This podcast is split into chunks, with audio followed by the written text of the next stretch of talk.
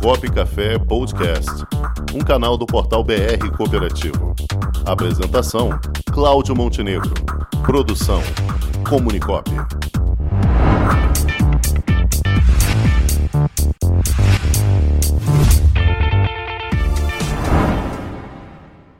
E quem vai conversar conosco hoje aqui no Crédito Cooperativo é o diretor-presidente da Federação Nacional das Cooperativas de Crédito, a FNCC, Ivo Laura Rodrigues. Boa tarde, Ivo. Boa tarde, presidente Ivo. Boa tarde, pessoal. Tudo bem? Opa, melhor agora falando com você, Ivo. Como está? Muito bem também. Prazer estar aqui com vocês hoje no nosso café. Ótimo, ótimo. Nós aqui ficamos satisfeitos com sua participação, Ivo. Presidente, fale para a gente um pouquinho, o nosso público ainda possa não conhecer, o que é a FNCC e qual é o seu trabalho.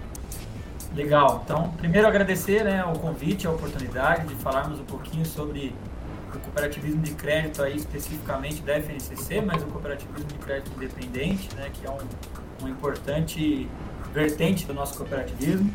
Mas antes de falar sobre isso, gostei muito da conversa agora com o Rafael, agora há pouco, né, das cooperativas de músicos, fantástica a desenvoltura dele.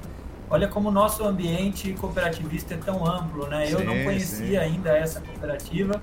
Achei sensacional e tá de parabéns à equipe pelo trabalho que vem sendo desenvolvido. E é isso, essa é a nossa proposta aqui, Ivo, a proposta do programa Cop Café. Deveria se chamar Cop Salada, né? Porque a gente bota de tudo nesse programa. A gente, a gente traz as iniciativas, a gente traz quem faz o verdadeiro cooperativismo. E aí nós temos várias vertentes, inclusive É a área dos músicos e agora vocês, a FNCC também. Legal. Bom, a FNCC é uma federação formada por cooperativas independentes. Ela está indo aí para o seu quinto ano já de, de oficialização como instituição, mas esse grupo tem mais de 20 anos já de atuação. São cooperativas que lá atrás participavam de centrais ou que já eram independentes mesmo e que percebiam naquele momento a necessidade de uma maior representatividade de sua identidade. É, eu acho que para uma cooperativa a sua identidade é algo como é, o histórico de vida de uma pessoa, a imagem de uma pessoa, enfim. Então essas cooperativas buscaram através desse movimento se unir de certa forma. Tem aquela frase até de uma música né, brasileira que diz é, solteiro sim, sozinho nunca. É um Exato. pouco desse olhar do cooperativismo também para dentro da federação, onde a gente procura unir interesses em comum para gerar um ganho em escala para todas as federadas da FNCC. Certo. Quantas cooperativas fazem parte hoje da federação? Hoje nós temos 54 cooperativas pertencentes, dentre elas uma das cooperativas onde eu atuo como exemplo, que é a cooperativa dos funcionários da Johnson Johnson, da farmacêutica Johnson Johnson. São várias empresas, né? A cooperativa da Coca-Cola, cooperativa da Cogen, da Ericsson, enfim, Telefônica. É, grandes grupos do país que possuem um cooperativismo de crédito para os seus empregados fazem parte da FNCC. E basicamente, se olhar para esse cenário nacional, as cooperativas independentes, a maior parte delas está concentrada em São Paulo e a maior parte dessa concentração está hoje dentro da FNCC. Então, somos a rede que mais conglomera cooperativas independentes no país. Sim. O jornalista Cláudio Rangel também vai fazer uma pergunta aqui, presidente. Tudo bem, presidente, boa tarde. É, exatamente, qual é a diferença de ser uma cooperativa independente? Existe diferença em custos, ou, ou, vamos dizer, custo para quem é cooperado é maior, menor do que um de outro tipo de cooperativa? A gente quer entender essa diferenciação. Dinâmica, né? né? É. Legal. Bom, uma cooperativa independente vai depender de cada um dos, dos modelos de negócio, mas assim, quando você tem um modelo centralizado, você é inspecionado e fiscalizado pela própria central. Né? No caso de uma cooperativa dependente, a premissa é que quem faz a inspeção direta dessa, dos negócios da cooperativa é o próprio Banco Central. Então, você não tem especificamente a centralização de alguns serviços, como exemplo, Cicobi, Cicred, na qual você utiliza-se daquela bandeira para poder gerar uma construção de uma rede. Já a vantagem do cooperativismo independente é que você consegue manter, preservar a sua identidade.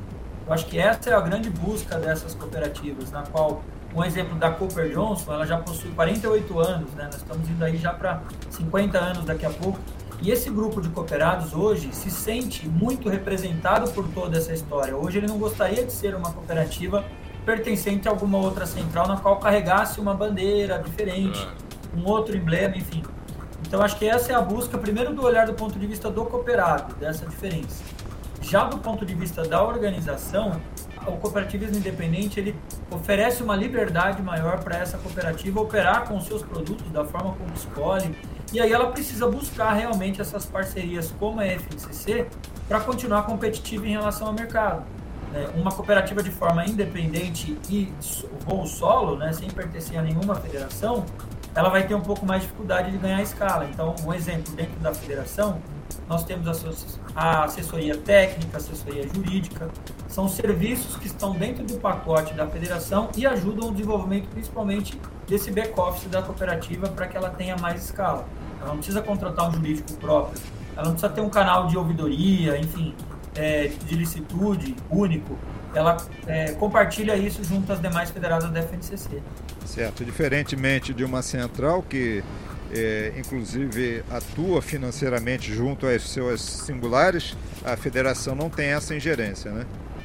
Não, não possui esse poder da central, porque a federação ela não é uma instituição financeira, é sim uma instituição cooperativa. Então, dentro desse exemplo, ela fomenta o desenvolvimento, ela até apoia em relação ao controle de riscos, mas ela não faz gestão e não tem poder de intervenção ou liquidação, algo nesse sentido dessa cooperativa. Perfeito, Ivo. E como é a relação com o Banco Central em relação à federação? Como o Banco Central analisa a sua atuação? Sim. Do ponto de vista jurídico, o Banco Central não tem, é, vamos dizer assim, nenhuma gestão sobre também a cooperativa ou fiscalização, sobre a federação, desculpa. Sim. Mas como é de interesse do Banco Central agrupar essas cooperativas independentes, ele tem muita dificuldade de chegar até as cooperativas, de conhecer um pouquinho mais desse ambiente.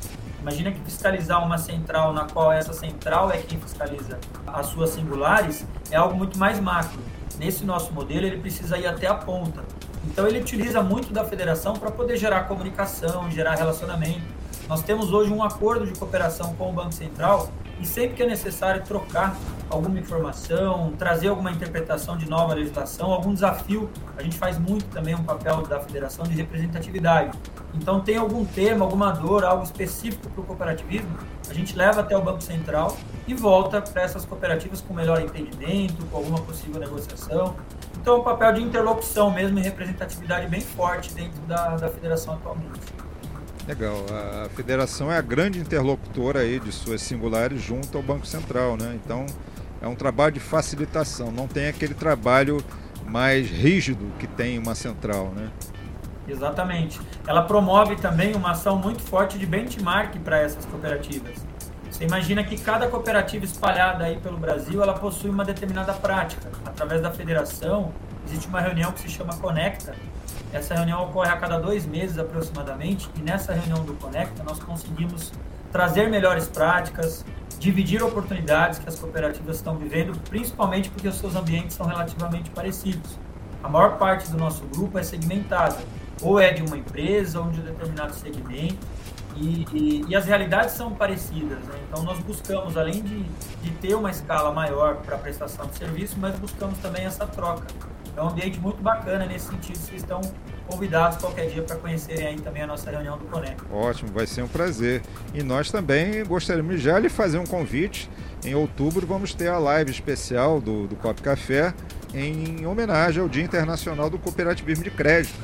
Então gostaríamos de contar com a presença da FNCC através da, da sua participação, Ivo para a gente fazer um grande debate lá com outros sistemas também e falar um pouco mais dos desafios aí para o cooperativismo de forma geral. Tivemos semana passada aí o Concred, né, o, é o maior congresso brasileiro de cooperativismo de crédito, a FNCC também participou, então é, essas iniciativas são bem interessantes, não só apenas para promover trocas de ideias, de experiência, mas também para dar visibilidade ao movimento cooperativo em todos os ramos, né? Acredito que seja uma bela oportunidade, não é?